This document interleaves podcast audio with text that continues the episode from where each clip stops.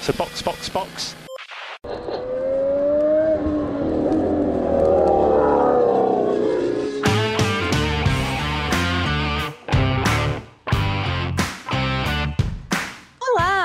Sejam bem-vindos ao episódio 121 do Box Box Box, o original. Eu sou Aninha Ramos e estou aqui com Felipe Junqueira. E aí, tem que confessar que eu sacrifiquei zero minutos de sono no final de semana todo. justo, acho justo, principalmente depois de sexta-feira. Porque na cidade que não dorme, tivemos uma corrida movimentada, mas um final de semana um tanto controverso, com tentativas de assassinatos por parte de tampas de bueiros e lombadas na pista. Então, tem bastante coisa para falar, apesar de a gente ter achado que a corrida fosse ser um flop completo. Vambora pra pauta.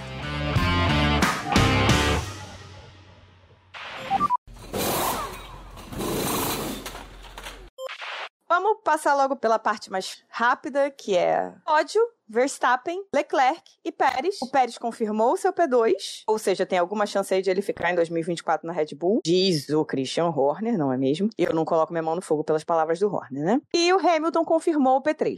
O que, considerando, né, tudo, é um resultado incrível pro Hamilton, né? Porque, assim, o carro não era para ele estar tá disputando com o Pérez segunda colocação no campeonato até a penúltima corrida. Não, mas eu acho que diz muito mais sobre o Pérez do que sobre o Hamilton. Tem isso também. O P4 está sendo disputado pelo Sainz, pelo Alonso, pelo Norris e pelo Leclerc. O Leclerc ainda não está fora da disputa. É muito difícil, porque ele precisaria basicamente ganhar a corrida e os três não fazerem ponto em Abu Dhabi, né? Mas, bom, ele ainda existe nessa disputa um P4 disputado, a gente gostaria que fosse mais em cima, né? Mas é bom ver que são três times diferentes disputando, né? Não é dois pilotos da mesma equipe só e acabou. E, e a briga tem ainda no campeonato de construtores também, né? É, é bastante relevante, né? Pela, pela, pela grana. Também tá, obviamente, que né, o Verstappen ganhou o campeonato de construtores sozinho também, né?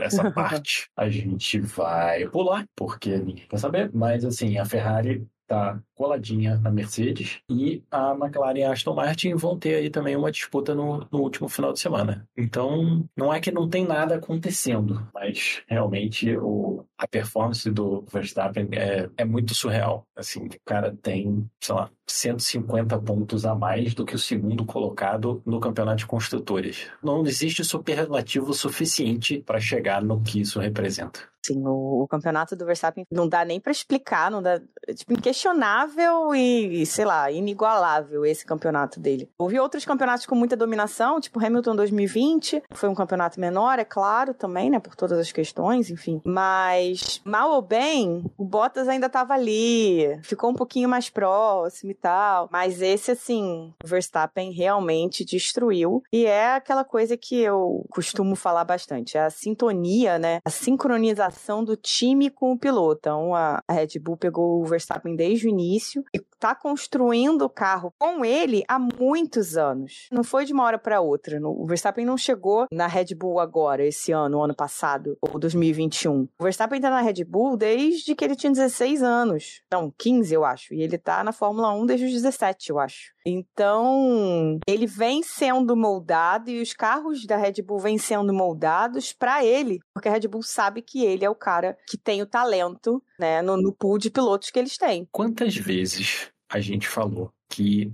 a mania da Red Bull de querer o próximo Vettel estava prejudicando a equipe e agora não só eles acharam o próximo Vettel, como é bastante possível que o Verstappen vai bater todas as marcas do Vettel na Red Bull. É muito surreal. Assim, o Verstappen está pilotando o fino, não, não tem o que dizer da pilotagem dele. Ele tem o melhor carro e até quando batem nele, a coisa dá certo. Assim, ele tem sorte até quando alguém bate nele. Porque assim, o Russell deu uma detonada no carro dele. A foto depois da asa dianteira, cara, tava, tava faltando um mega pedaço, entendeu? E mesmo assim ele ganhou. E o cara ainda deu uma sacaneada no rádio nos comentários comissário de pista. É, é assim, é, é, muito surreal, cara. Agora tem karaokê toda vez que ele ganha. É, assim, é, é muito incrível. Ele, assim, ele na pista é incrível. Ele deu ali uma sorte que, por algum motivo nessa pista, a, o tipo de dano que ele teve na asa dianteira não afetou em praticamente nada o carro dele. A própria Red Bull falou que, assim, eles não, nem pensaram em trocar a asa porque não tinha nada caindo nela, né? Então não tinha nada perigoso. E simplesmente não teve praticamente alteração nos dados de telemetria telemetria do carro. Então eles não precisaram se preocupar com isso. Então eles não, não perderam o tempo de fazer a troca, né? E porque bateram nele, ele teve a oportunidade de reverter a vantagem que a Ferrari tinha conseguido pro Leclerc na estratégia. Mas é uma coisa que acontecia muito com o Hamilton também, né? A sorte do campeão. Quando as coisas estão dando certo, elas tendem a sempre dar certo. É uma coisa muito louca, né? Porque assim, não vou nem dizer aqui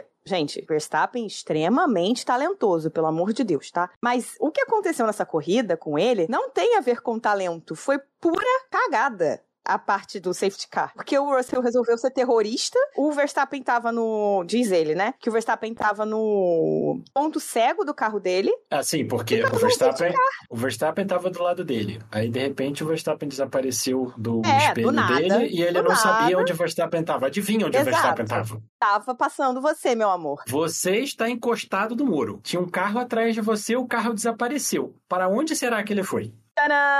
Pois é, essa foi a desculpa dele, tá? Como era com o Hamilton, eu vou falar a mesma coisa. Quando o sujeito tem, entre aspas, sorte o tempo todo, eventualmente você tem que aceitar o fato de que isso também é uma habilidade do piloto, entendeu? Como uhum. era com o Hamilton. O cara faz, ele tá sempre no lugar exato, perfeito para se assim, se aproveitar da sorte, entendeu? Porque assim, a sorte do safety car é aquela coisa, eu, eu não costumo falar que a sorte de campeão é que o campeão normalmente sabe se colocar no lugar certo na hora certa, e isso aconteceu com o Verstappen acho que umas duas vezes esse ano. Mas nessa corrida específica, foi assim, muito bizarro, porque foi uma batida com o Verstappen e quebrou o carro dele, e não só a, o dano não fez diferença nenhuma nos dados do carro, usou o safety car que anulou anulou a troca de pneu do Leclerc. Porque todo mundo ou já tinha parado há mais tempo do que o Leclerc, porque o Leclerc foi o último a parar. Então, ele era o que estava com o pneu mais novo, né? Ele estava com,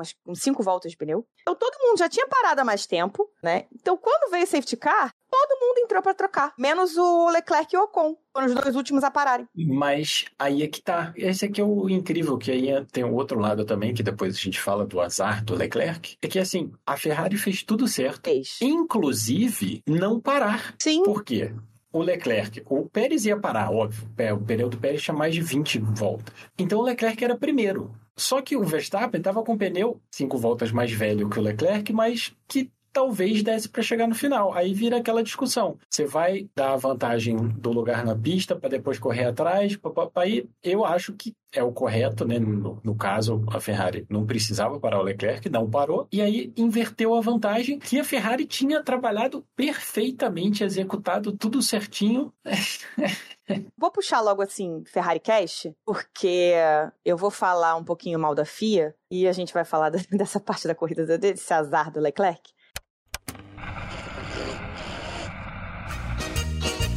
Uma bosta. Competência que chama. Puta que pariu. Ser ferrarista é complexo. Tá difícil ser ferrarista. Foi nada, nada diferente do que a gente já tá acostumado.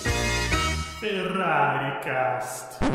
Vou começar dizendo que não tenho que reclamar de Ferrari, tá? O pit stop foi levemente lento do Leclerc, os pit stops do Sainz foram bons, mas nada que tenha afetado de fato a corrida. A travada de pneu do Leclerc também não afetou o resultado da corrida, então quem quiser reclamar vai reclamar com a sua mãe, porque não fez diferença nenhuma. O Pérez estava na bunda dele, estava a ponto de passar ele de qualquer maneira, porque o pneu dele já tinha ido pro saco, e ele travou a roda exatamente porque o pneu foi pro saco. Então, assim, não ia mudar absolutamente nada. Dito isso, muito do que aconteceu, principalmente com a questão de pneus do Leclerc, a gente pode voltar lá para a largada, que o Verstappen jogou o Leclerc para fora da pista, a Red Bull não quis devolver a posição, falou no rádio que não ia devolver a posição. O que faz todo o sentido, porque o pior que pode acontecer é você levar 5 segundos. Então, Exatamente. É e aí você toma 5 segundos com um carro que, assim, facilmente recupera esses 5 segundos. O Leclerc, acho que o Sainz, outras pessoas, outros pilotos também falaram, mas o Leclerc é claro, né, porque ele foi o diretamente atingido, ele falou claramente que, assim, esses casos, principalmente esse caso, deixou muito claro como 5 segundos não faz diferença nenhuma. Então, 5 segundos é uma posição discussão, assim, durante a corrida, no caso, né? A gente já teve essa discussão quantas vezes? Tem que pois ser, é. no mínimo, um drive-thru, cara. Porra, você jogou o cara para fora.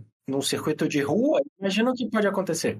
Pois é. Aí ele falou: nesse caso, cara, ele me jogou para fora, eu perdi a posição, tinha simplesmente que ter me devolvido a posição, porque fez diferença no final das contas. Ter ficado atrás, não estar gerenciando o pneu com ar limpo, etc. Isso etc. aí é claro que faz diferença. E assim, a punição ser 5 segundos, né, sem querer voltar na, na, discussão, mas assim, é uma punição que não faz a menor diferença, considerando que você está na frente, que você dita o ritmo, que você decide quanto de pneu você vai gastar ou, ou economizar e tudo mais. Cara. E aí eu vou. Essa é a corrida que eu posso fazer tudo isso, graças a Deus, Senhor tá? Então, vocês podem ficar putos comigo quando vocês quiserem, mas hoje eu vou falar tudo que eu posso sobre o Leclerc. Eu vou aqui deixar a minha admiração com o quanto que ele evoluiu em relação a gerenciamento de pneus. Obviamente, nos últimos ano e meio, e ele tem que ficar gerenciando pneu o ano todo. É basicamente o trabalho dele, é esse, né? O trabalho dele é esse, porque você pega o stint de médios do Leclerc, compara com o stint de médios do Verstappen, e é surreal a diferença. Não no sentido de que ah, as voltas dele foram muito mais rápidas, mas em relação relação a como o pneu dele durou muito mais e rendeu muito mais rápido. O Verstappen teve graining, é, o pneu dele foi embora muito mais rápido. O Leclerc não teve graining nenhum, não reclamou de graining em momento algum.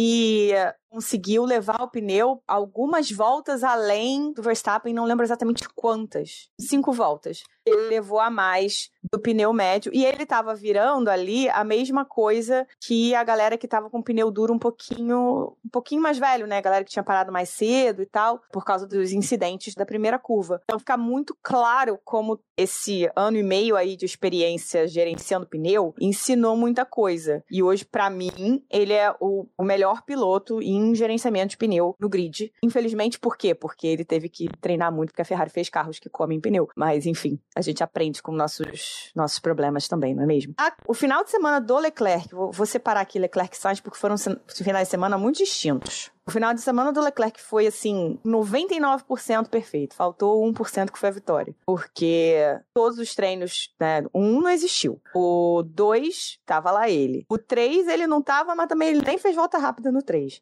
Classificação, ele tava destruindo. A volta dele do Q2 foi 0.7 mais rápida do que o terceiro colocado, que o segundo colocado foi o Sainz, foi 0.5 mais rápida do que o Sainz. No Q2 ele destruiu. É, no Q3, todo mundo foi mal na última tentativa eu não sei porquê. Deve ter tido alguma mudança de vento, alguma coisa assim na pista, porque todo mundo foi mal, no, principalmente no primeiro setor, na última tentativa. Menos o Sainz que conseguiu fazer duas voltas de aquecimento de pneu. E aí ele melhorou um pouquinho e conseguiu pegar o P2. Mas, no geral, todo mundo foi mal, mas o Leclerc foi lá e cravou a pole. É o cara que tem mais poles após, né, tirando o Verstappen. E não ganhou essa corrida porque, porque os deuses da Fórmula 1 quiseram. Sério. Assim, porque a safety car funcionou para todo mundo, menos para ele. Porque aí entra o meu, meu outro ponto, que como é possível alguém ter tanto azar? Sim, Eu não tava sei tudo certo, o Verstappen, bateram no Verstappen, danificaram o carro dele, e mesmo assim, assim, a, a, a salvada do P2 dele foi fabulosa, foi realmente assim,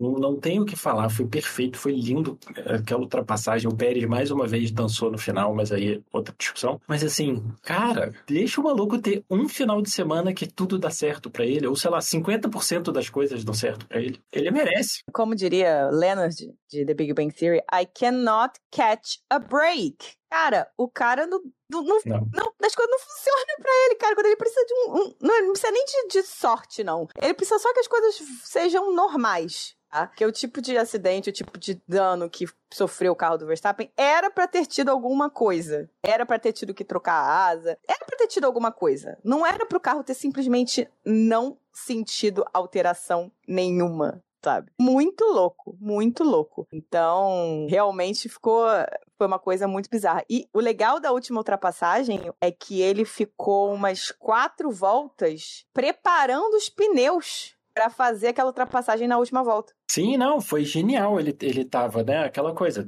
põe, pega um pouquinho mais de, de energia na bateria, deixa o pneu na, na, na janela perfeita e tal porque era aquela, é, a, aquela ultrapassagem. E o mais interessante é o seguinte: se você olhar lá no começo do final de semana, tem aquele momento no treino que ele e o Verstappen meio que disputam uma posição ali Uhum. naquela curva. E eu, eu, quando aconteceu que eu vi no replay, né, como eu falei, não ia sacrificar meu sono para isso, mas na hora que eu vi, eu falei, isso tem cara dos dois estarem olhando e falando, vamos ver o que, que quanto que eu posso espremer, o quanto que eu posso enfiar o carro. Eu achei que ali, ali os dois saíram daquele momento pensando, ok, aprendi alguma coisa, assim, ap- aprendi uma coisa que vai ser relevante para mim depois. Guardar Sim. aqui e depois eu vejo onde que eu vou usar isso. Eu acho as disputas deles muito boas, cara. Eu realmente acho que, exatamente pela história deles, né? De terem crescido juntos, correndo juntos, se enfrentando, se odiando e se respeitando muito, acho que isso é o, o principal ali. Eles sabem aonde ir com o outro, sabe? Até onde ir. Eles sabem que os dois são doidos, porque assim, a gente não, não vê muita loucura mais do Leclerc a, a Ferrari também tá, tá numa situação muito complicada. Mas o Leclerc é a pistolinha das ideias, igual o Verstappen, tá? Sim, tinha um, um jogador antigo da NBA que era completamente maluco, o Rashid Wallace. Era o cara que mais levava falta técnica, era expulso de, de quadra, aquelas coisas.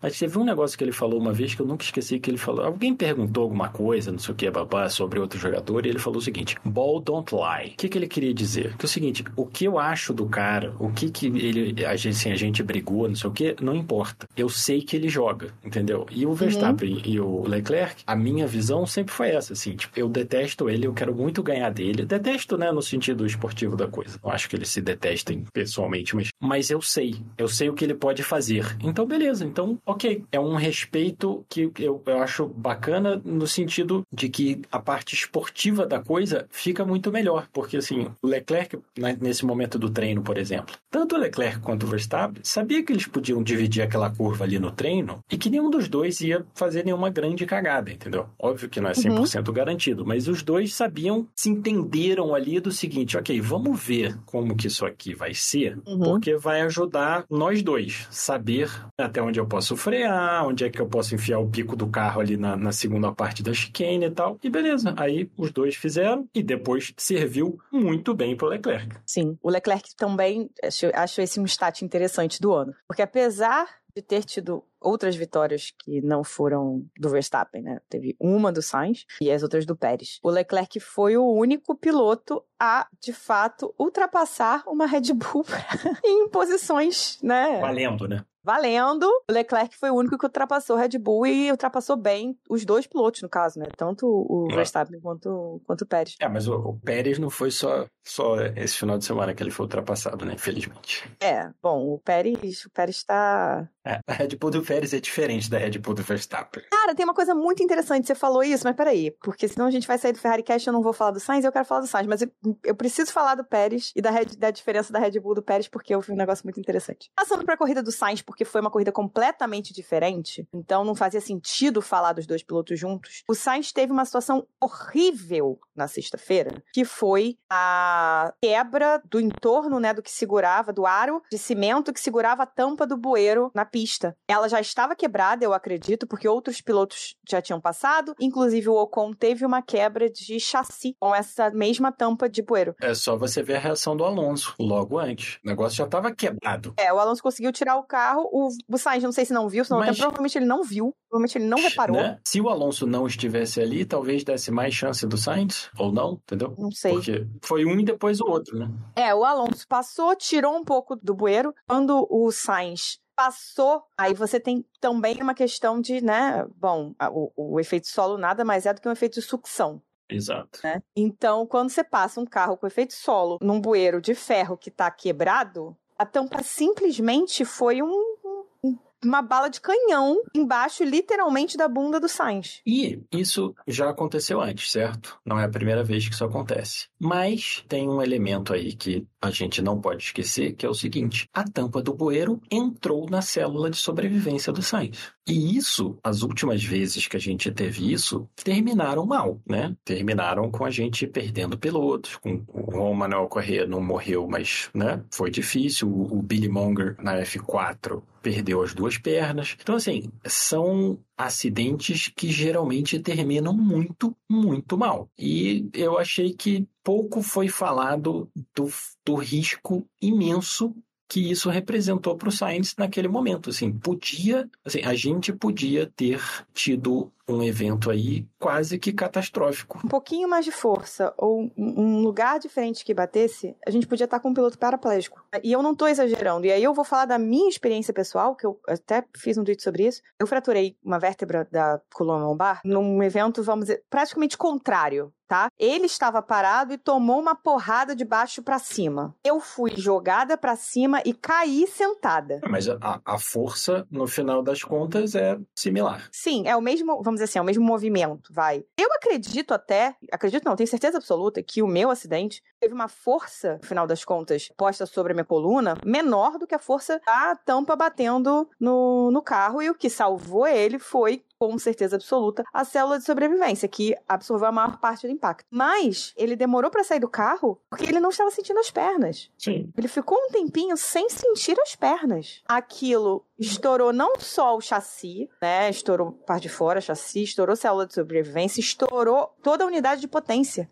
quebrou caixa de é, a, coisa de óleo. Cara, destruiu o carro. Mas então, aí a questão entra na engenharia do carro. Essas partes, unidade de potência, a bateria. Isso é feito para quebrar. Sim. A parte que ela entrou é feita para segurar, assim, os testes, o, o crash test da FIA da célula de sobrevivência é uma parada bizarra. São forças muito surreais que eles põem nessas células de sobrevivência e o chassi e a célula de sobrevivência tem que suportar. Então, assim, é um evento que não poderia ser ignorado, como, como foi do Grosjean no Bahrein, né? Uhum. Que não dá para ignorar porque o visual do Grosjean no Bahrein, eu, eu pelo menos tinha certeza que ele tinha morrido, né? Eu uh, também. Eu falei, ninguém, ninguém sobrevive a isso. É... Tava em choque total. Sim, só que ele sobreviveu por causa da mesma engenharia que protegeu o Sainz. E muita coisa foi feita, né, por causa desse acidente do Grosjean. E eu acho que o acidente do Sainz vai ser tipo, é, fazer o quê? Segue o barco.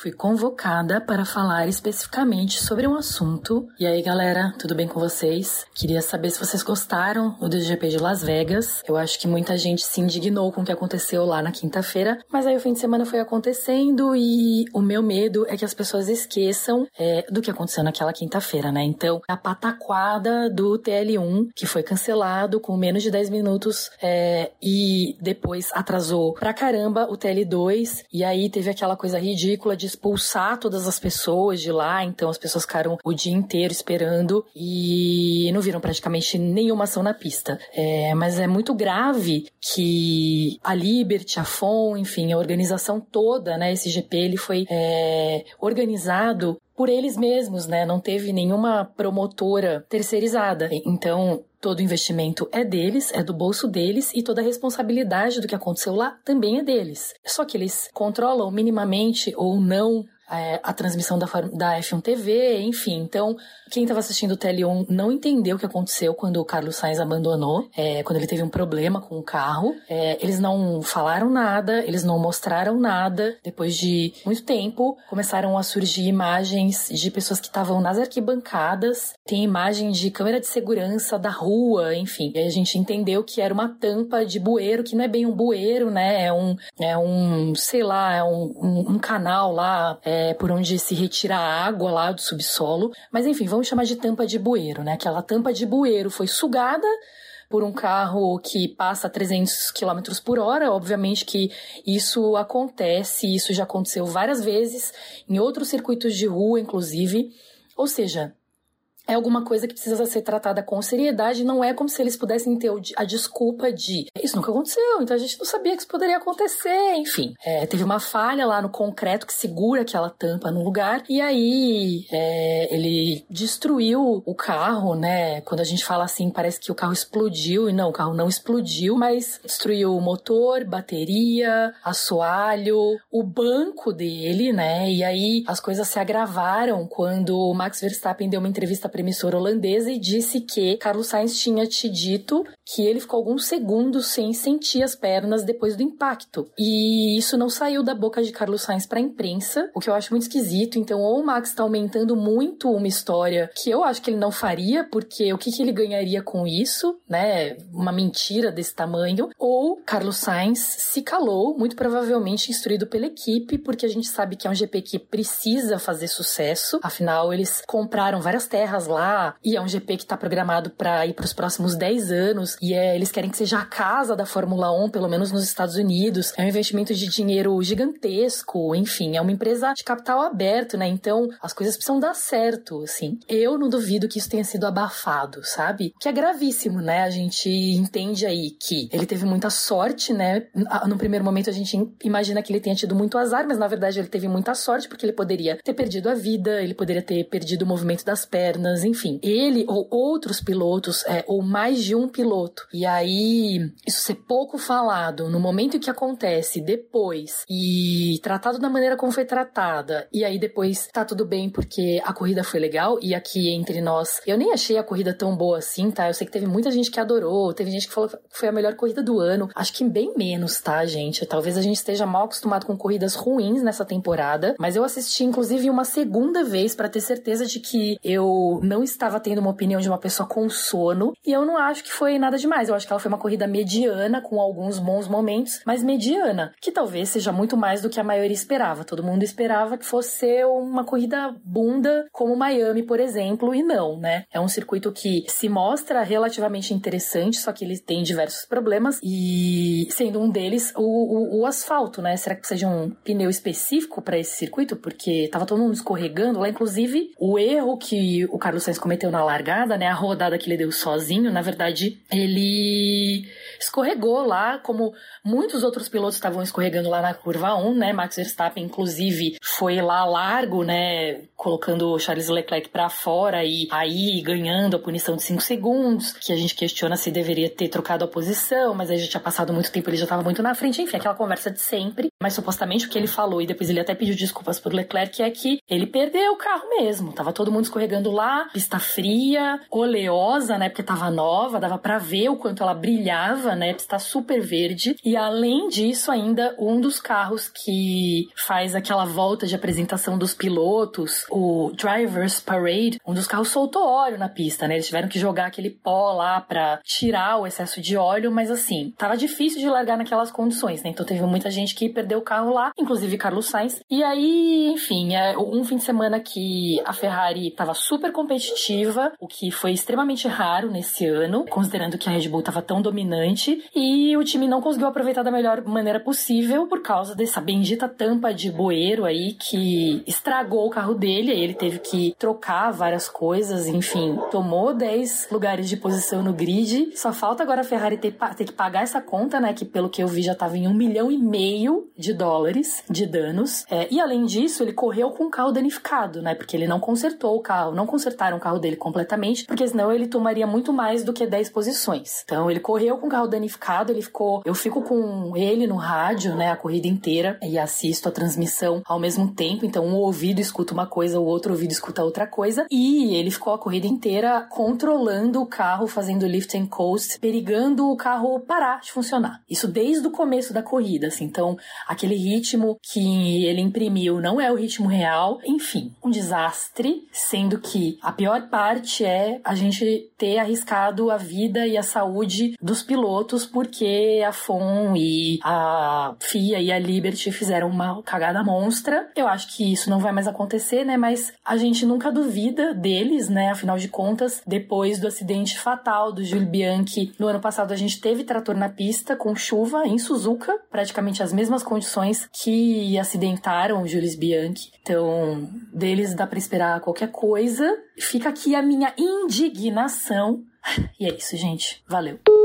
Existem muitas questões em relação ao GP de Las Vegas, tá, gente? Eu vou me, vou me ater só à parte técnica de pista. Eu não, e daqui a pouco eu vou passar para o outro lado. A FIA faz uma inspeção em todas as pistas, sem exceção. Antes de começar o final de semana, antes de começar a ação na pista, os carros na pista, ela fez essa inspeção, né, em Las Vegas, que é uma pista de rua, é uma pista nova, foi recapeada, foi trabalhada, etc, etc. Mas é uma rua, estava aberta até poucas horas antes da checagem da FIA, que foi feita, sei lá, praticamente, acho que foram umas seis horas no máximo antes de, de começar o, o tele. E aí a FIA foi e liberou a pista. No primeiro treino, no início do primeiro treino, aquele negócio já quebrou. Oito minutos de treino, gente. Quantos carros passaram em cima daquilo? 50? Exato. E que tipo de checagem foi feita, sabe? Vou chutar para cima que passaram. Que um carro passou ali 50 vezes em 8 minutos. Tipo de checagem que foi feita para eles terem certeza. Sabe? Para isso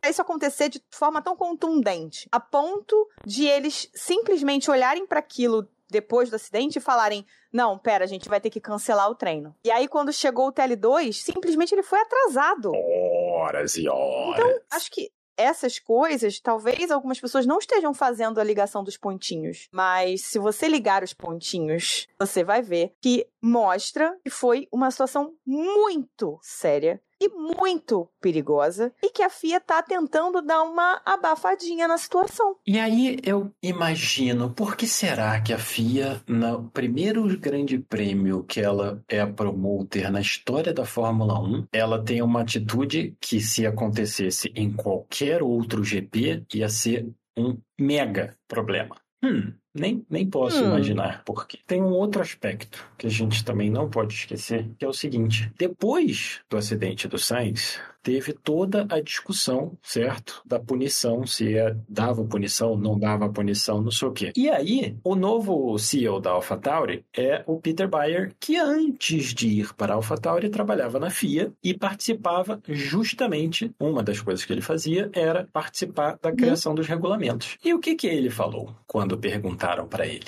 Muito simples. Ele virou e falou que era muito fácil dizer qual era a maior razão pela qual os comissários de pista não podiam deixar de aplicar a punição ao Sainz sob a, a égide da, da força maior, que é, uhum. surpresa, surpresa, surpresa, as equipes nunca aceitaram que isso fosse uma possibilidade. Por quê? Na paranoia, que não é, não é uma loucura, porque é justificada, na paranoia de que alguém vai, alguma outra equipe, vai conseguir usar a força maior para se beneficiar. Inclusive, o Bayer falou o seguinte: ele falou que quando isso aconteceu, aconteceu esta discussão, né, de dar essa opção de, de, de usar a força maior para não dar uma penalidade, um dos chefes de equipe da época virou para ele e falou que ninguém queria abrir a caixa de Pandora. Então, assim, eu entendo que o, Fred Vasseur tenha ficado muito pé da vida, todo mundo tenha ficado muito pé da vida, mas assim, o Vasseur, por exemplo, é team principal desde 2016. Tenho certeza que ele sabe muito bem por que, que não puderam poupar o Sainz né, da, da punição. Deu aquela jogada pra galera, falou que era isso, que era, que era uma injustiça, não sei o quê, mas assim,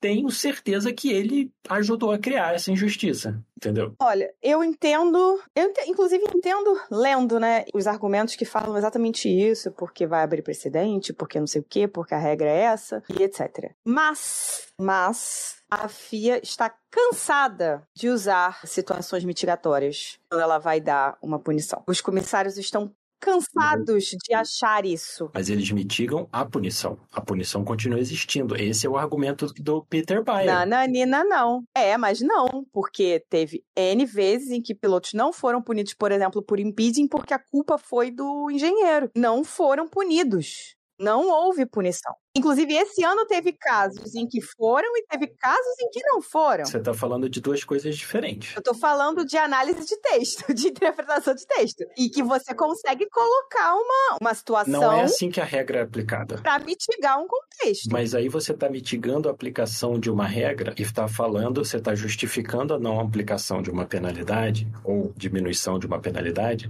por um evento relacionado a isso. A questão do Sainz é o seguinte: a questão do Sainz é que teria teria que ser uma justificativa por causa de força maior, e isso especificamente eles não podem fazer, porque as equipes nunca quiseram dar essa abertura para os comissários. Essa é a questão. Uma é uma interpretação do que diz a regra do impeding e tal. A outra é você virar o, o comissário falar: essa regra foi violada, a equipe é culpada, porque a equipe é culpada de ter mudado né, a, a parte, papapá, só que a gente não vai aplicar a punição porque tem um evento externo que a gente vai ignorar. E assim, é uma, é uma escolha das equipes, da FIA, ok, quem é o culpado não interessa, mas assim, a realidade da coisa é que a situação foi criada porque ninguém confia em ninguém. Não que eles deveriam, porque né, eu tenho certeza que alguma equipe ia tentar manipular se houvesse essa, essa possibilidade. Mas o resultado, nessas horas, é lamentável. E, assim, do ponto de vista esportivo, foi muito ruim. Porque, só você pensar, imagina se o Sainz estivesse do lado do, do Leclerc na hora da largada. Você tem outra corrida. Exato. Mas é uma escolha. É uma escolha de como você quer que seja o seu campeonato. Isso me lembra, inclusive, 2021, né? Sim. E no final das contas, o erro do Masi foi porque as equipes pressionaram ele a não terminar a corrida em bandeira amarela. Sim. Sim, mas as equipes de Fórmula 1 são profissionais em reclamar de coisas que elas próprias criaram, entendeu? Resultados óbvios que elas próprias criaram e depois, quando acontece o resultado, elas falam, pô, mas é sacanagem. Eu falo, ué, vocês, sim, vocês quiseram que fosse assim agora, é isso aí, ué. Que é esse caso do Sainz, exatamente isso. Ah, não pode porque né, fulano vai fazer isso, fulano... E, e que, de novo, acho totalmente justificado porque vão mesmo. Mas, assim, você não pode reclamar quando o resultado é o óbvio das decisões que você tomou, que é o que o pessoal da forma, da, das equipes Fórmula 1 sempre faz, entendeu? Ah, vamos, vamos mudar X e Y. Ah, porra, não deu certo. Pois é, mas foi, era o que vocês queriam. Que é um dos problemas de você deixar os, os entre aspas, os atletas decidirem as regras. É igual você virar um jogo de futebol e, e os, os jogadores decidirem como é que vai ser, entendeu? Terem uma voz ativa É. em como vai ser policiada a partida. Pô, não, não vai dar certo nunca. O, o Verstappen falou uma coisa que é, ele estava correto. Na verdade, falou muitas coisas que ele estava correto. O grande problema do Verstappen é que ele não sabe falar. Ele é um grandíssimo grosso. Mas esse ele nem não, foi- não, não ficou nem feio, não. não. não falou nem mal, não. Ele falou direto e eu acho que ele estava correto. E é que ele falou que era contra a punição do, do Sainz, né? E que as equipes não deviam. Não deviam interferir nesse tipo de criação de regra. Não, óbvio que não. E ele, ele tá certo, ele tá certo nisso, né? No final das contas, como você falou, né? A punição estragou a corrida do Sainz e muito provavelmente também a do Leclerc, viu? Porque é aquilo. Se os dois estão ali na frente, a chance de ser. ah, Você, você teria dois contra um, no caso, no início da corrida, né? Verstappen não ia, É. não ia poder jogar o Leclerc para fora, por exemplo. Exato. Quer dizer, bom, a gente corre o risco dos dois se, se Podia baterem ter a o lá Singapura. Brasil 2019. É, Sim, Podia ter o Singapura na largada e os dois baterem, mas aí também, né, pode tudo, né? pode tudo, qualquer coisa pode Sim, pode acontecer. cair um meteoro na hora Mas- da largada e não ter largada também. Mas até aí. Quer dizer, não sei, né? Porque já teve míssil lançado e a gente teve corrida, então. Mas foi tranquilo, a enfim. situação estava totalmente sob controle. totalmente sob controle. E aí o Sainz largou de E12, né? E teve uma situação que eu fiquei lendo um pouquinho sobre, eu não li muito. Ele largou em P12, ele largou mal, ele não largou bem. E ele espalhou na, na, na curva 1 e bateu no. Teve uma colisão com Hamilton, que foi bem colisão de curva 1. Ele deu uma espalhada e foi uma colisão bem, bem de curva 1.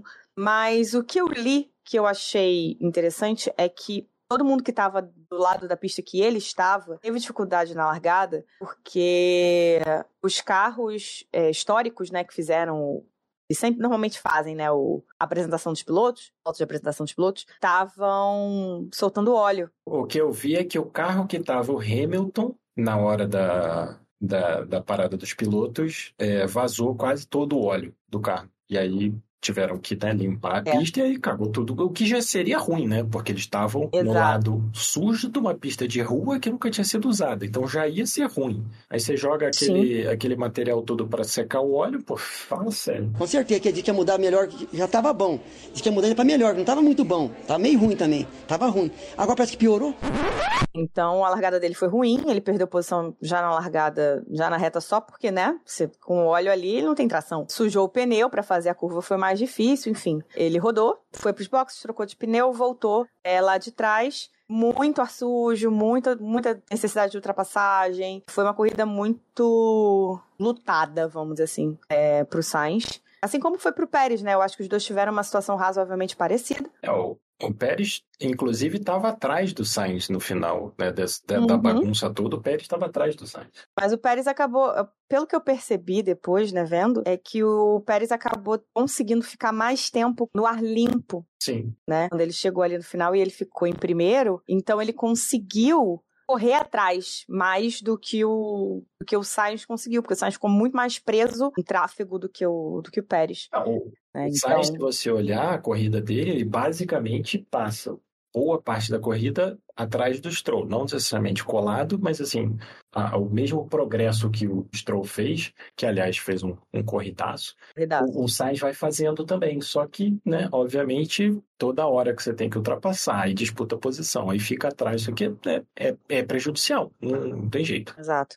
É, chegou num ponto em que ele estava tendo é, aquecimento, né? Superaquecimento do, do carro, dos pneus, porque ele estava. Para ele se recuperar, ele estava tendo que forçar demais. Então, no final das contas, o safety car do, do Verstappen, né? Do Verstappen, na verdade, do Russell, né? É. Porque foi o Russell que foi um terroristinha. Salvou a corrida de todo mundo, menos do Leclerc. Porque botou o Verstappen de volta na luta, botou o Pérez de volta na luta, botou o Sainz ali nos pontos com alguma facilidade, botou o Stroll nos pontos com facilidade. É, o, O Stroll P5. O Ocon, gente. o Ocon la- largou de, de 16 e, e, assim, Pois é. O, o Gasly largou, largou lá da frente e não marcou ponto, porque a Alpine, não vou nem, não tem nenhuma palavra é, educada para falar o que fizeram com o Gasly. E o Ocon é, teve um resultado, assim, fantástico, que se você olhasse ele largando lá de trás, você nunca ia acreditar que aquilo fosse possível. E a mesma coisa do Stroll, né? Sim. Que também largou lá de trás, Sim. se deu bem na largada, depois se deu bem no, no safety car, se deu bem porque o Russell tomou a punição, Pois é, cara. Foi realmente uma corrida difícil pro Sainz. Conseguiu bons pontos. Achei legal que no final, né, da corrida, o Leclerc tava no rádio super estático, anestesiado. Anestesiado quase, assim. Ele tava eufórico no rádio. Falando todos os fucks possíveis e imagináveis. É, só que aí ele vai e pergunta, né? Ah, não, é, onde é que foram as Mercedes? Ah, não sei aonde, não sei aonde. Ah, onde é que ficou o Carlos? Ah, ficou em P6. Ele, ah, nice, nice. Tipo, porra, Sim. vamos na luta. Não, e né, agora as eles estão colados na Mercedes, né? Então, quatro Sim. pontos com uma corrida só vai ser uma, uma briga bacana. Como, aliás, se deu bem também, né, nesse, nesse sentido, a Aston Martin, porque a McLaren foi uma decepção, tipo, horripilante. A gente, né, a gente achou que ia Nossa. ser ruim, mas foi assim, foi o pior resultado desde aquela primeira corrida no Bahrein, que eles eram o pior carro, né? É bem aquele, aquele meme do We thought we, we had low expectations. Não, mas foi radical. O Piastri mandou muito bem né, na, na segunda metade da, da corrida, salvou Mandou, ali. cara. A, a McLaren errou tanto a estratégia dele, poxa vida. Mas, ah, e aí tem uma outra, né? Uma outra é, questão é que a McLaren e a Aston Martin, a Aston Martin se deu muito bem, voltou para briga né, com, com a McLaren, apesar de que, obviamente, o MCL60 vai ser melhor em Abu Dhabi do que foi em Vegas, né? Uma pista que vai funcionar muito melhor, melhor para eles. Mas, assim, foi uma belíssima corrida da Aston Martin, eles fizeram tudo direitinho. O, o Stroll, mais uma vez, mostrou que né, quando ele está com a cabeça no lugar, ele tem qualidade. Problema é manter a cabeça no lugar. E, assim, Aham. deu, deu ter mais uma coisa para animar. E essa é a última corrida lá em, em Abu Dhabi, né? Essa, essa briga deles. Vai ser uma briga legal. Aliás, vão ser duas brigas legais, né? McLaren, Aston e Ferrari e, e Mercedes. É o que, é o que temos pra hoje, né? De brigas. A gente tem que se, se, É. se contentar com Tem isso. a briga lá de trás, né? Que o pessoal fica tentando. Não, porque aí as equipes lá de trás falam, filho, Alfa Romeo, Haas, Williams. Acho que o cara não vão marcar ponta nenhuma. Se marcar, marca um. Então, tipo, não tem briga nenhuma entre eles, entendeu? Inclusive, assim, Alfa Romeo, eu acho que é, em Vegas, por exemplo, foi uma, uma, mais uma vez, né? Que eles não dão nem esperança, entendeu? Não. O Bottas já, já bateu no começo, o carro tava uma porcaria. Então, beleza, você nem espera nada. Mas assim, o Williams e a Haas, cara, o Williams largou lá da frente, o Magnussen foi pro Q3. Porra, vambora, Nossa, vambora, cara, o vambora. Williams andou pra trás. Os dois. Deu tudo errado para to pra todos eles. Assim, o, o Magnussen virou uma chicane móvel, o Huckenberg, mesma coisa. O, o Albon e o Sargent não conseguiam fazer nada, só, só iam perdendo posição. ele- cara, assim, e aí o melhor é o seguinte, que aí depois, né, vai, vai ver as entrevistas, não sei o quê, e vai lá o todo falar de novo que a, que a Andretti não tem nada pra a- acrescentar na Fórmula 1, não sei o quê. Eu falei, porra, mas a Haas e a Williams desse jeito e a Alfa Romeo também acrescenta muito, né? Tipo, é. maravilha ver a, a, a Williams largar é, de quinto e sexto e o melhor, o, o melhor carro deles terminar em décimo segundo. Tipo, porra, demais. É. Mas eles também foram meio que pegos ali naquela confusão de Sim. safety car, né? Sim, mas assim, é, cara, é impressionante como nada nunca dá certo pra eles. Assim, eles erram um monte, o Huckenberg e o, e o Magnussen, e a culpa da equipe, os- o pit stop deles é sempre horrível, mas assim, é. Cara, é incrível, porque você tem a esperança. Pô, o Magnussen largou de 8, o Albon e o Sargent estavam né, juntos na terceira fila, o Huckenberg largou ali de 13 terceiro, meia meio do bolo, e cara, nada, entendeu? Nada. A minha tristeza foi que eu comecei a corrida pensando que eu poderia ter finalmente meu pódio Piarlis Hum. e a Alpine destruiu a corrida do Gasly. Não, não, o, o que fizeram com a corrida do Gasly foi surreal, cara, porque quando o, o Leclerc se deu mal, que o pneu dele tinha cinco voltas, o, o do Gasly tinha 10. Dava pra parar ele, parado. né? Óbvio. Pô, vai, vai chegar lá no final, é que ele falou, na hora que terminou a corrida, ele falou, pô, me largaram aqui com um pneu que tava uma merda, óbvio, e vocês queriam que eu fizesse o quê? É assim, é... é. Porque o Ocon também tava com pneu, tipo, de se não, tava, se não era 5, era 6 voltas. Porque o Ocon parou um pouquinho antes do Leclerc só. Então o pneu do, do Ocon era melhor Sim, o, eu acho, se eu não me engano, o Ocon parou uma volta antes do Leclerc. antes do Leclerc. Foi. Mas aí, no final da corrida, essas três, quatro voltas de diferença entre o Ocon e o Gasly são a diferença do Ocon meter um, um- um P4 vindo lá de trás e Uhum. o Gasly, que passou a corrida inteira lá na frente, perder posição, perder posição, perder posição, perder posição, até chegar uma hora, cara, que Uhum. o Piastri veio lá de trás, o Uhum. Piastri tirou em, em, sei lá, 5, 6 voltas, ele tava dando dois segundos no, no Gasly. E aí o, o Uhum. engenheiro do Gasly, não, então o Piastri tá chegando, o- eu, eu tava olhando, né, assistindo o board do Gasly, eu falei, ele Uhum. vai mandar um dinheiro pra, pra PQP, porque ele falou, cara, dois segundos mais rápido, você quer que eu faça o quê exatamente? Joga ele no muro, né? Pô, É. o cara com pneu médio, mais novo, Pois é, né? Médio no final. E aí o engenheiro falou, não, faz isso, faz aquilo. Faz o quê, cara? Eu Faz o só quê, quero chegar no amor? final, só isso. Eu só quero terminar a corrida. E uma coisa interessante que nesse caso, né, fez com que essas quatro, cinco voltas fizessem ainda mais diferença para os pneus duros, né, é a questão do aquecimento, porque quem não parou Exato. já tinha aquecido o pneu. Exato. Aí o pneu teve uma queda de temperatura muito brusca, porque no safety car entra o delta e você tem que diminuir. Não tem outra opção. E todo mundo reclamou, né? Que o safety car tava Todo- indo muito devagar. Puto. Mas assim, já é, já é normal que o líder da corrida reclame do safety car. Mas o Leclerc chegou uma hora que ele quase perdeu o carro. Porque Sim. como tá frio, né? Era madrugada praticamente, né? Na, na Las Vegas. Mas o Verstappen atrás também tava reclamando. Falando, tem que acelerar na reta. Mais lento? Não, mas eles falaram, tem que É, acelerar na, na curva, beleza. Mas tipo, acelera na reta. Porque o carro de Fórmula 1 andando a 180 por hora só perde temperatura. Não tem o que fazer. Tanto que você falou, o Leclerc é. quase deu uma de, de Grosjean, porque cara, o cara tava desesperado. Porque o pneu entrou na temperatura, saiu do cobertorzinho, foi pro carro. Então ganha temperatura, perde a temperatura. Pneu duro de noite. A corrida, é, a Uhum. temperatura da pista estava menor que a temperatura ambiente, que é um negócio raríssimo. Exato. Porque assim, a galera que parou saiu com o pneu numa temperatura X e teve que manter aquele pneu naquela, manter, naquela temperatura X ou próxima daquilo. Não teve nenhuma mudança brusca, vamos dizer assim. Os que não pararam, né? Eles esquentaram o pneu, chegaram ou estavam chegando no ponto ótimo, vamos dizer assim, do pneu. A temperatura do pneu caiu bruscamente e aí na relargada eles tinham que esquentar tudo de novo. Pois é.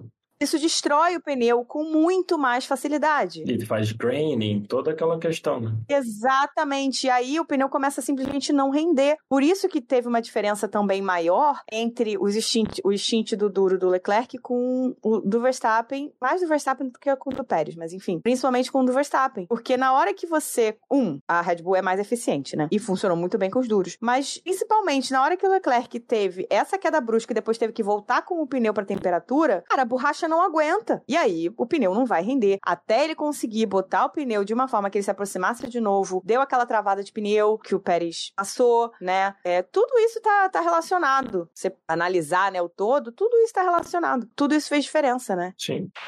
E aí, falando do Pérez, pra eu não esquecer disso, eu tava vendo hoje uma foto, não sei se você viu, que o Pérez tava com uma asa traseira Sim, sim, sim. de sim. mais downforce do que o Verstappen. Sim, era claro nas retas e também na hora de frear, né? O quanto que o, o Pérez estava sossegado e o Verstappen, tipo, segura peão porque vamos, vamos torcer para o carro parar. Que faz diferença, né? Mas aí você vê, e aí, opinião minha, não sei se tu vai concordar comigo, mas pra mim fica muito claro as preferências, né? E, e, na verdade nem as preferências, mas assim, o que o piloto consegue lidar. O Verstappen consegue lidar com a traseira solta de um carro quase sem asa, numa pista em que você tem curvas muito fechadas. Pérez tanto não consegue lidar que ele teve que colocar uma asa maior que prejudicou a velocidade dele de reta. É que ficou uma coisa tão óbvia, assim, né? Por causa da diferença das asas, que você vê em seguro tranco, né? Sim. E é mais uma prova de que o carro com sobreviragem, nessas regras atuais, é mais rápido. Sim, ele rende mais. E, né, tem também o rendimento aí, Verstappen e Pérez, que obviamente o Verstappen extrai mais Claro. um carro insano. É só você ver em épocas passadas, Albon, Gasly, não sei o que, que falavam que o carro era quase impossível de dirigir. E o Verstappen, tipo, é, tá tranquilo, dá pra,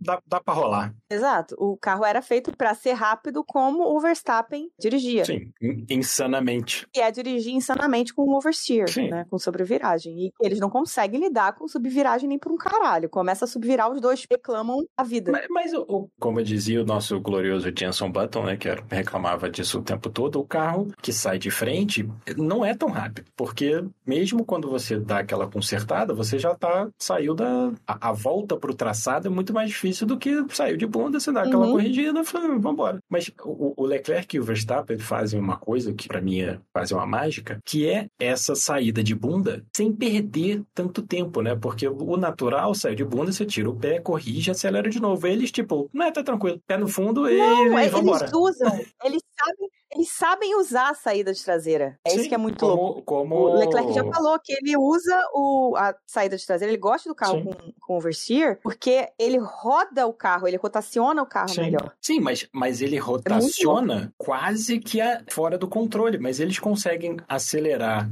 Você vê, por exemplo, o, o- aquela batalha do Leclerc com o Pérez. Uhum. O Pérez, obviamente, tinha mais tração na saída da curva, pneu melhor, mais downforce, não sei o quê, e fez diferença nenhuma. Porque o Leclerc simplesmente Uhum. pé embaixo e vambora. A traseira segura, não se preocupa não e vambora. É, assim, é um estilo de pilotagem, se você for analisar os detalhes, é muito surreal que eles consigam fazer isso e consigam sem, sem ter tanto prejuízo, ou até sendo bem mais rápidos, que os caras que estão com o carro muito mais estável. Assim, é, é, é uma grande. Um, como, como se você estivesse assim, chamando atenção para aquilo, para uma coisa assim que, cara, olha o que, que esses caras conseguem fazer que os outros simplesmente não conseguem. Como foi né, o, Uhum. o Albon e o Gasly, e é o Pérez hoje em dia, que não consegue, tendo Sim. toda a telemetria, tendo tudo, tendo acerto, não sei o que, não consegue fazer, porque não consegue. Quando o Pérez coloca o carro do jeito que ele gosta, com mais asa, com a traseira mais prostrada, né, mais certinha, ele é mais lento. Mas se ele coloca o carro igual ao do Verstappen, ele não consegue dirigir, ele vai pra parede. Sim.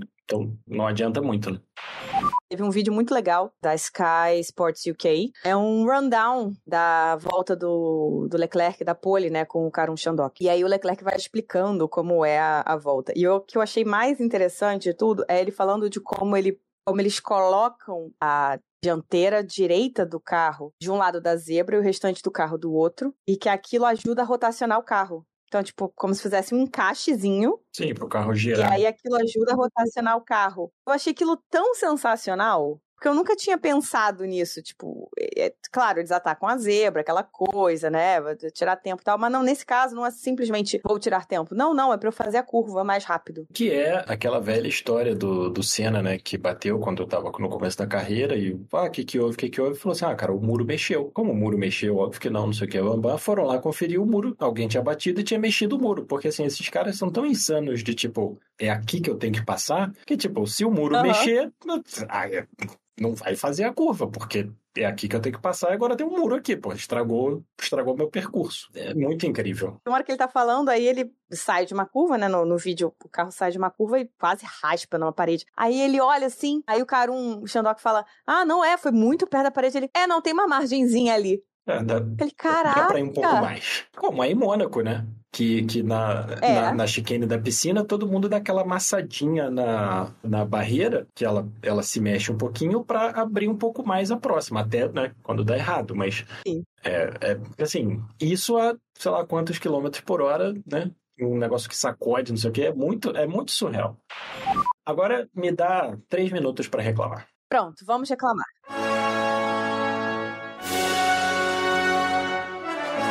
Eu já falei, já reclamei várias vezes, né?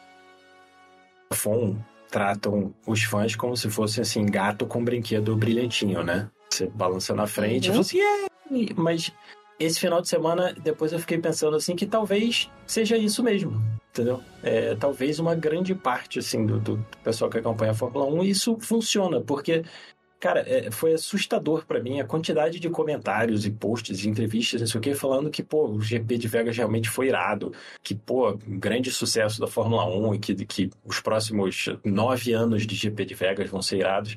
E eu fiquei me pensando assim, será que, tipo, essa galera tinha a mesma opinião daquela, daquela corrida na Rússia que o Norris quase ganhou? Falou, não, agora o GP de Sochi vai ser irado, porque assim, para essa corrida ter sido boa, tiveram que acontecer quatro coisas que não necessariamente vão acontecer de novo, né? Primeiro, o Uhum. Sainz, o Pérez e o Hamilton fora de posição, né? O Pérez e o Hamilton por culpa deles e o Sainz pelo que a gente já falou. Depois teve aquela lambança na saída, o Alonso rodou, né?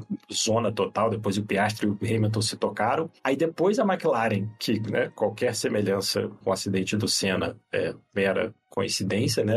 Mandou o carro para a pista baixo demais cheio de combustível, é, bateu Uhum. e ele perdeu o controle do carro. E finalmente aquela batida do, do, do Russell no, no Verstappen, que fez, né, que, que interrompeu a corrida, não sei o que, deu a chance da troca de pneu, não sei o que. Assim, a gente vai apostar então que nas próximas nove corridas em Las Vegas vai ser tão insana quanto.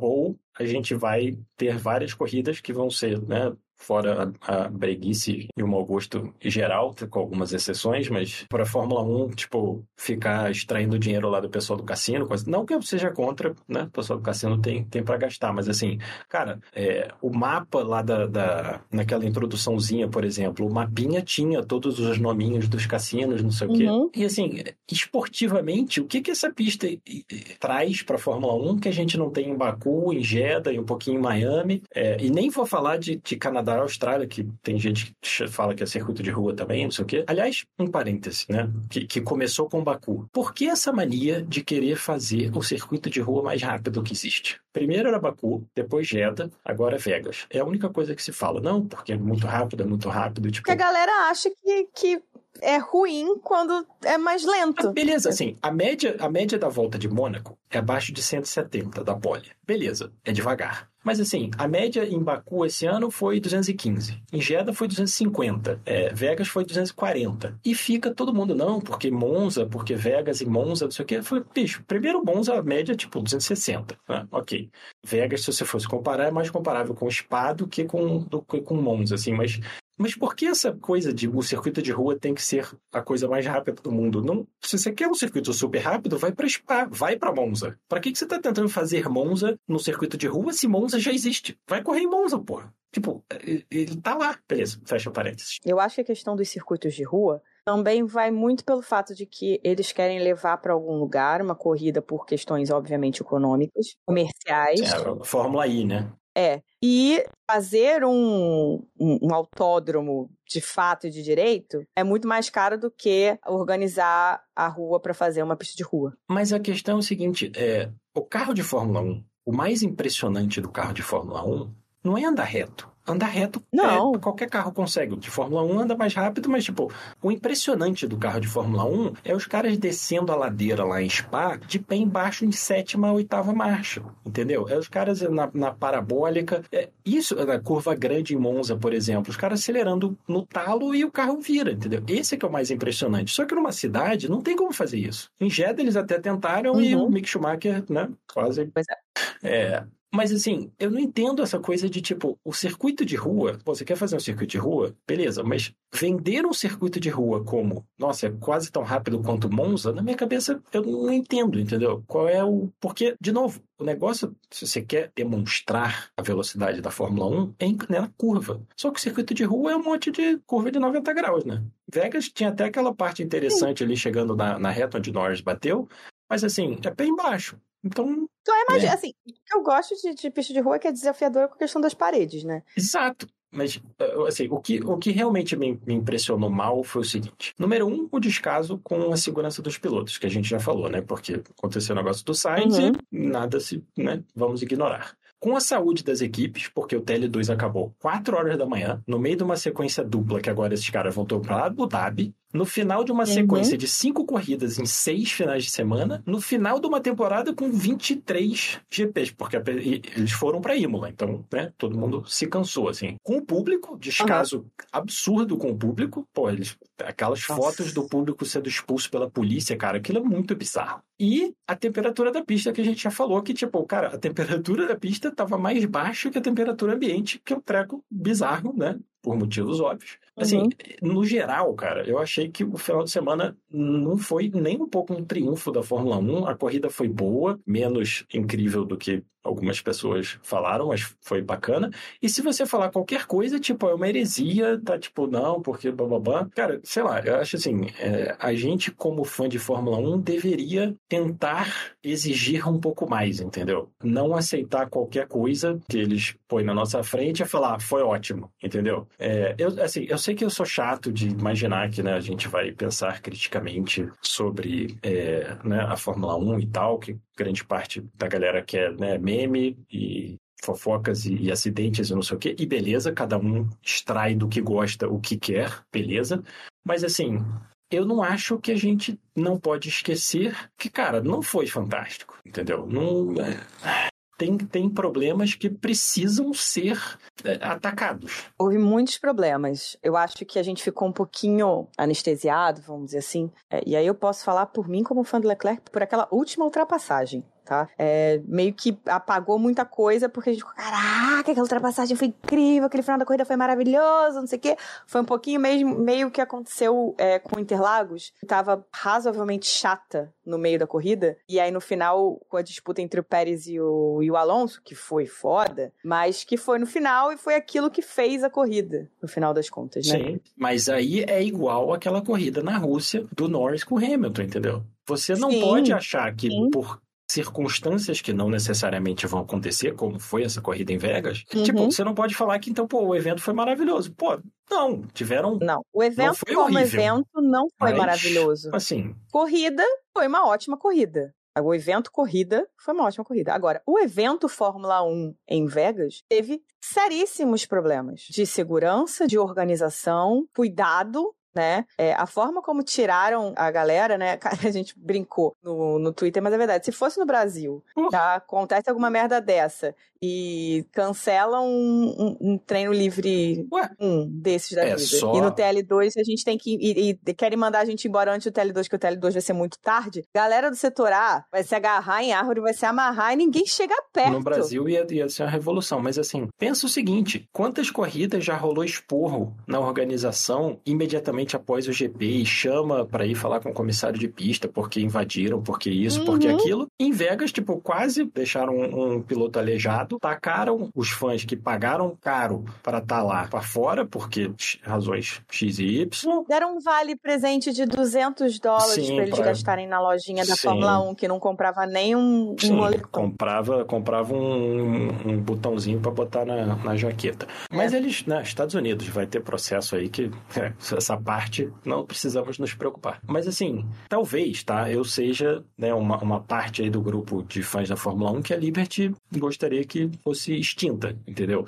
Mas eu não acho que tenha sido um mega sucesso como, tipo, ah, a audiência nos Estados Unidos foi ótima. Sim, porque a corrida era lá, né? Quantas vezes a gente precisa que seja comprovado que quando o evento é nos Estados Unidos, o público televisivo dos Estados Unidos olha e quando não é, menos pessoas assistem. Tipo, beleza. Mas assim. Mas é a cultura, é da cultura deles. Sim, mas é tudo bem, beleza. É, mas a, a, Fórmula 1, no geral, né? É, a galera entra numa, na, na síndrome do, do GP do Brasil de 2022 para Mercedes, né? Tá tudo dando errado. Tudo dando errado. Acontece uma coisa que dá certo, Sim, incrivelmente todos os problemas certo. Estão resolvidos. Os problemas estão resolvidos. E aí você esquece tudo de ruim que aconteceu, você não conserta as coisas ruins e aí volta a dar errado. Pois é, que assim, é o mais provável com o negócio de Vegas, porque, cara, na boa, porra, cara, o excesso e o mau gosto da coisa, entendeu? Para um esporte que tá tentando fazer zero de carbono e pneu e vamos economizar, uhum. não sei o quê, e aquele excesso de Las Vegas, cara, eu acho assim, qualquer é, pessoa que esteja é, com pensamento crítico ligado, olha para aquilo e fala, cara, não, não é isso. Não é isso que vocês vendem o resto do ano, aí aqui chega, entendeu? Eu não, não entendo. É. Eu aceito e concordo com, vai, 70% da breguice de Vegas como evento. Porque Vegas é aquilo. Sim, eu acho que, exato. de fato, representa a cidade. Mas tem coisa, muita coisa desnecessária e tem coisa que foi mal pensada e mal organizada. Então, assim, como evento num geral, não foi um evento bom. Se o promoter não fosse a Liberty, a história ia ser diferente. Que a Liberty ia dar esporro para todo lado. É só você pensar na diferença do Alonso falando da, das pedrinhas Interlagos, falando que não era. A pista não, não estava no nível da Fórmula 1. E aí sobe uma porra de uma tampa de Sim, bueiro o... quase, deixa o, o atleta paraplégico e ninguém fala nada. Sim, o único tá que falou alguma coisa. Os únicos que falaram alguma coisa foram Ferrari, né? Obviamente. E foram prejudicados aí, beleza. Leclerc, Ferrari e Verstappen. Só. Pois é. Mas assim, eu acho que se você é fã de uma coisa, você não precisa ser fã cego de uma coisa. Você pode olhar e falar, isso não está legal. Nada disso depõe contra a Fórmula 1, no sentido de. de, de é, é, tipo, mas vai mal. Críticas construtivas, sabe? É você entender que, principalmente sendo o primeiro evento, sabe? Eu acho que sendo o primeiro evento. E o primeiro evento, e a Liberty é a promoter, né? Pois é, eu acho que esse é o momento de falar, então, fizemos o nosso primeiro evento, a gente viu que deu alguns problemas e a gente vai trabalhar para melhorar isso, isso, isso, isso. É o primeiro evento, sabe? Esse é o momento de você assumir teus erros e consertar. Sim. É tipo, sabe, sabe teste alfa, teste beta de, de software? Sabe o que que isso me faz lembrar? Do 1984, que assim, você ignora os fatos na sua frente, a narrativa já está pronta, e se você sair da narrativa, você precisa ser reeducado porque você está fora do, do padrão, entendeu? Porque assim, uhum. a corrida foi boa, a corrida foi boa, período chatinho ali, mas beleza. Mas assim, o final de semana como um todo não foi positivo, entendeu? Não, foi extremamente problemático. Lá, vamos pro nosso melhor pior decepção, que a gente já reclamou, a gente já falou bem, a gente já analisou. Então vamos embora. Melhor pior decepção. Melhor. Eu gostaria muito de dar pro Stroll, mas não vai rolar. O melhor foi a disputa do final, cara. Não tem, não tem o que dizer. A disputa do final, Verstappen, Leclerc e Pérez, assim, valeu o ingresso que eu não paguei, entendeu? É, o Leclerc ficou a dois segundos do Verstappen. Não sei, posso estar errada, mas foi uma das menores distâncias é, com o Verstappen com né, ganhando. E o seu melhor? Você precisa que eu diga? Claro. Eu, esse final de semana eu posso dizer, com todas as letras, o melhor foi o Leclerc. Ele estava endiabrado o final de semana inteiro. Ele fez tudo, né? E assim, acho que ele não tinha mais nada o que colocar na mesa para entregar com aquele carro. E azar. Por isso que ele não ganhou. Basicamente isso normal. Mais uma vez. O pior para mim foi o GP como um todo. Assim, a organização, a forma que tudo foi, foi levado pela organização. Cara, para mim, tem uma foto assim de quatro, tipo assim, quatro, cinco policiais em volta de um coroa, todo agasalhado, porque devia estar um frio infernal. Todo agasalhado uhum. e o cara uhum. olhando com a cara assim, tipo, como assim eu tenho que ir embora? É... O cara tava com o casaco da Red Bull, não é? Isso, isso. Assim, para mim, é, como né, ex-fotógrafo principalmente, aquilo ali, cara, resume o GP, entendeu? Não, não tem o que você dizer. De um coroa que pagou caro pra estar tá ali e a polícia tem que vir e falar: bora, rala. A minha, o meu pior também, coloquei aqui a FIA e a organização da sexta-feira, principalmente, né? Então é FIA, a F1 Liberty, né? e a organização principalmente na sexta-feira, porque foi realmente é, desastroso é, de aprovarem uma pista que muito provavelmente, se eles tivessem feito um pouquinho mais de força, passado com, com o safety car com um pouquinho mais de força ali, Sim. E, aquele negócio tinha e soltado. como você falou, né? é- Foi homologada a pista. Pra falhar em oito minutos, Pois é, eles cara. homologaram a pista. Pô, Então, se eles homologaram a pista, a responsabilidade passa a ser deles, sabe? Passa a ser da FIA. Inclusive, é uma luta que a Ferrari vai ter que travar pra não estourar o teto de gastos. Ah, mas Porque se a acontece Ferrari, qualquer coisa a em Abu Dhabi. vai querer de volta essa grana, né? Óbvio. Exatamente, exatamente. Ou no mínimo que essa grana, que essa grana seja, de, tipo, não conte pro teto de gastos, entendeu? Claro. Porque E é justo. É Eu também absolutamente Eu justo. E, e se, se for fazer isso com a Alpine também, que perdeu o chassi, Sim, é o correto. claro. O dano do chassi do Ocon, se eu não me engano, e os danos do carro do Carlos não podem entrar pro, pro teto de gasto. Como foi, não tinha teto de gasto, mas como foi com a Raiz. Quando o Grosjean passou em cima do bueiro, ah, tiveram, brigaram, brigaram, brigaram, e eventualmente, eu não lembro se foi a FIA, se foi a organização do GP, se eles dividiram, mas alguém, assim, pingou a grana no- na conta da Raiz, entendeu? Uhum. Que é o justo. É, eu acho que esportivamente falando pra Ferrari, inclusive, o, o principal é que não, não entre pro teto de gastos. Claro, porque aí tem, Porque tem o, o- efeito no ano que vem e, né, e tudo mais. Exato. Aí o, o Vasser já falou, se der ruim em Abu Dhabi por qualquer motivo, não vou ter peça de reposição, porque eles estão levando tipo as últimas peças de reposição que eles têm na fábrica pra Abu Dhabi, que era tipo, sabe aquele negócio que fica no final, sabe o, o- o dinheiro de, de contingência que você só usa em último caso? Eles estão tendo que fazer isso. Mandaram levar de avião de- da Itália pra Abu Dhabi é, mas por causa dessa história. não dá, né? Cadê o carbono zero? Pois é. Voltamos para a época que os pneus do Michael iam de, de jatinho para a pista. Ou, de, Pois ou de é. primeira classe no voo comercial. Pô,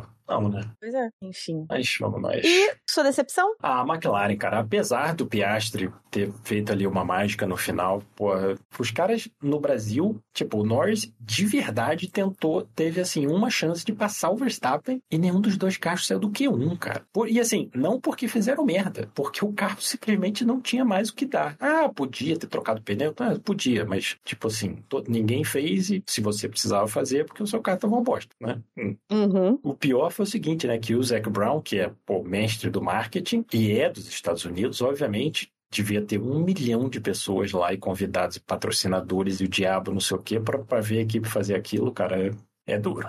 Realmente. A minha decepção também é a McLaren, então eu nem tenho mais o que adicionar. Acho que erraram no setup do carro do Norris, principalmente, né? Porque pra ele ter dado aquele bottom, aquele bottom in tão forte, passado naquela, naquela lombada de tal forma, eles provavelmente devem ter posto o carro muito baixo pra tentar tirar Sim. alguma coisa desse carro. Que é, Né? que é Então, escrito escarrado o acidente do Senna, né? É exatamente isso. então é, Abaixa o carro pra ver se vai mais rápido e, né? e deu ruim. e deu ruim. E deu ruim, então assim, o carro tava ruim, eles tentaram tirar uma coisa do carro que não existia e causou um acidente grave ali. Sim. O, Norris saiu completamente tonto, né? Ainda Não, foi, e- até pro hospital pra fazer exames pra ser liberado. E a freada que o Hamilton deu. Porque Pois o é. maluco rodou no meio do nada, tem um carro rodando em pedaço pra todo lado, não sei o que, babã. Tipo, é. Não é, não é uma boa situação. Foi extremamente perigoso. So box, box, box. Mas agora vamos para a última corrida do ano. Vamos pra última corrida do ano, vamos pra Abu Dhabi. Vai dar pra dar uma descansadinha, porque olha, 23, 22 corridas, né? 22 corridas no ano é puxado pra gente também, viu? Puxado. Puxado pra E imagina, se é puxado pra gente, você não imagina como é pros engenheiros mecânicos, galera que monta, monta as estruturas das equipes, a galera do- da mão de obra das equipes, sabe? Que bota a mão na massa lá, os paddocks. Essa galera aí deve estar assim. Querendo só uma sombrinha em água fresca e a maior parte, e no final das contas, a maior parte é, é da Europa não vai nem poder ir pra uma sombrinha em água fresca, vai ter que se, se encasacar inteiro. É. Mas enfim. É, mas, mas assim, é, com né, o Sainz e o Alonso tem 200, o Norris tem 195 e o Leclerc corre meio por fora com 188. É uma Uhum. boa disputa e, cara, e Abu Dhabi é bacana, né? A gente ter essas, essas brigas. Pô, teve aquela do, do Alonso perdendo pro Vettel, né? Atrás do Petrov em 2010. O Hamilton tentando Uhum. jogar o, o Rosberg pra cima do Vettel, não sei o quê. E a pista hoje em dia é melhor do que era naquela época, né? Então, assim, a gente pode ter aí, se o carro do Alonso funcionar, né? Óbvio, a gente pode ter aí uma disputa bem bacana entre esses quatro e que, né, quem sabe o que que no, no que que vai dar isso aí, vai, vai ser vai ser interessante. Exatamente. E bom, se você quer participar do nosso grupo de WhatsApp, que é sensacional, inclusive, é só você apoiar a gente. Temos planos que vão de 5 até 50 reais. O plano Silverstone, que é o plano de 10 reais, é o primeiro plano que faz parte do nosso WhatsApp. O plano de 5 reais, que é o plano Monza, é aquele plano para você que só tá podendo dar um cafezinho pra gente olhar lá, mas quer ajudar. Estamos aceitando, viu? Estamos precisando de cafezinhos também, até porque ficar acordado pra ver corrida às 3 da manhã na América realmente é, é complexo. Preciso aqui demonstrar toda a minha raiva de que o pessoal da Europa teve um horário para assistir corrida melhor do que a gente que tá na América. Com a corrida sendo em Las Vegas. Eu acho um absurdo, eu acho isso um despautério, tá? E é isso. Bom. Quem assiste corrida na hora do café da manhã é a gente, não os europeus. É, o europeu não tá acostumado com isso. Acho um absurdo. Pra gente é maravilhoso sentar com o nosso cafezinho com leite, nossa torrada, nosso pão na chacrinha. Eles assistem corrida na hora do almoço, pô. A gente que assiste no café da manhã. A gente que tá acostumado com o café da manhã. Preciso do cafezinho dos nossos apoiadores para ficar acordada para ver treino livre. E já que eles me ajudaram, então vou aqui, vamos aqui agradecer aos nossos apoiadores. Porque sem eles, eu não tinha assistido Las Vegas. Porque eu precisava da cafeína, entendeu? Aos nossos apoiadores Monza, agradecimento de coração. Muito obrigada, galera, por fazer parte desse nosso grupinho. E os apoiadores Silverstone, Interlagos e Mônaco, o nosso muito obrigada nominal vai para. Leonardo Fernandes, Hugo Costermani, Leco Ferreira, Fernando Jambeiro, Rodolfo Tavares, Bruna Soares, Carol Polita, Jaime de Oliveira, Diogo Moreira Ed Silva e Guilherme Gomes. Isso aí, galera. Muitíssimo obrigada. Pra quem quer falar com a gente, estamos em arroba cashboxboxbox no Twitter e no Instagram, arroba boxboxboxpodcast no YouTube. Temos o nosso e-mail, podcastboxboxbox.gmail.com, que também é a nossa chave de Pix, pra quem quiser dar aquela ajudinha avulsa. E não se esqueça de avaliar a gente. Cinco estrelas, thumbs up, 100%, não sei o que o seu reprodutor de áudio permitir, para aumentar nosso engajamento e para que outras pessoas vejam o nosso podcast aí nas páginas dos reprodutores e possam também curtir, beleza? Semana que vem tem mais, semana que vem tem Abu Dhabi, final de temporada. Depois a gente ainda vai gravar o nosso episódio de resumão da temporada com um apoiador sorteado, tá? Fizemos também a nossa primeira live de apoiadores, né? Foi uma live exclusiva aos apoiadores. Ela ainda não subiu no YouTube porque a gente estava com certos problemas técnicos na edição, mas ela vai subir. Foi uma live pré-Las Vegas. Foi super legal. Então, para quem quiser participar desse tipo de, de conteúdo também, junte-se a nós. E faremos mais. Faremos mais, com certeza absoluta. Beleza? Falou? Nos vemos em Abu Dhabi, hein? Box, box, box. E box, box, box.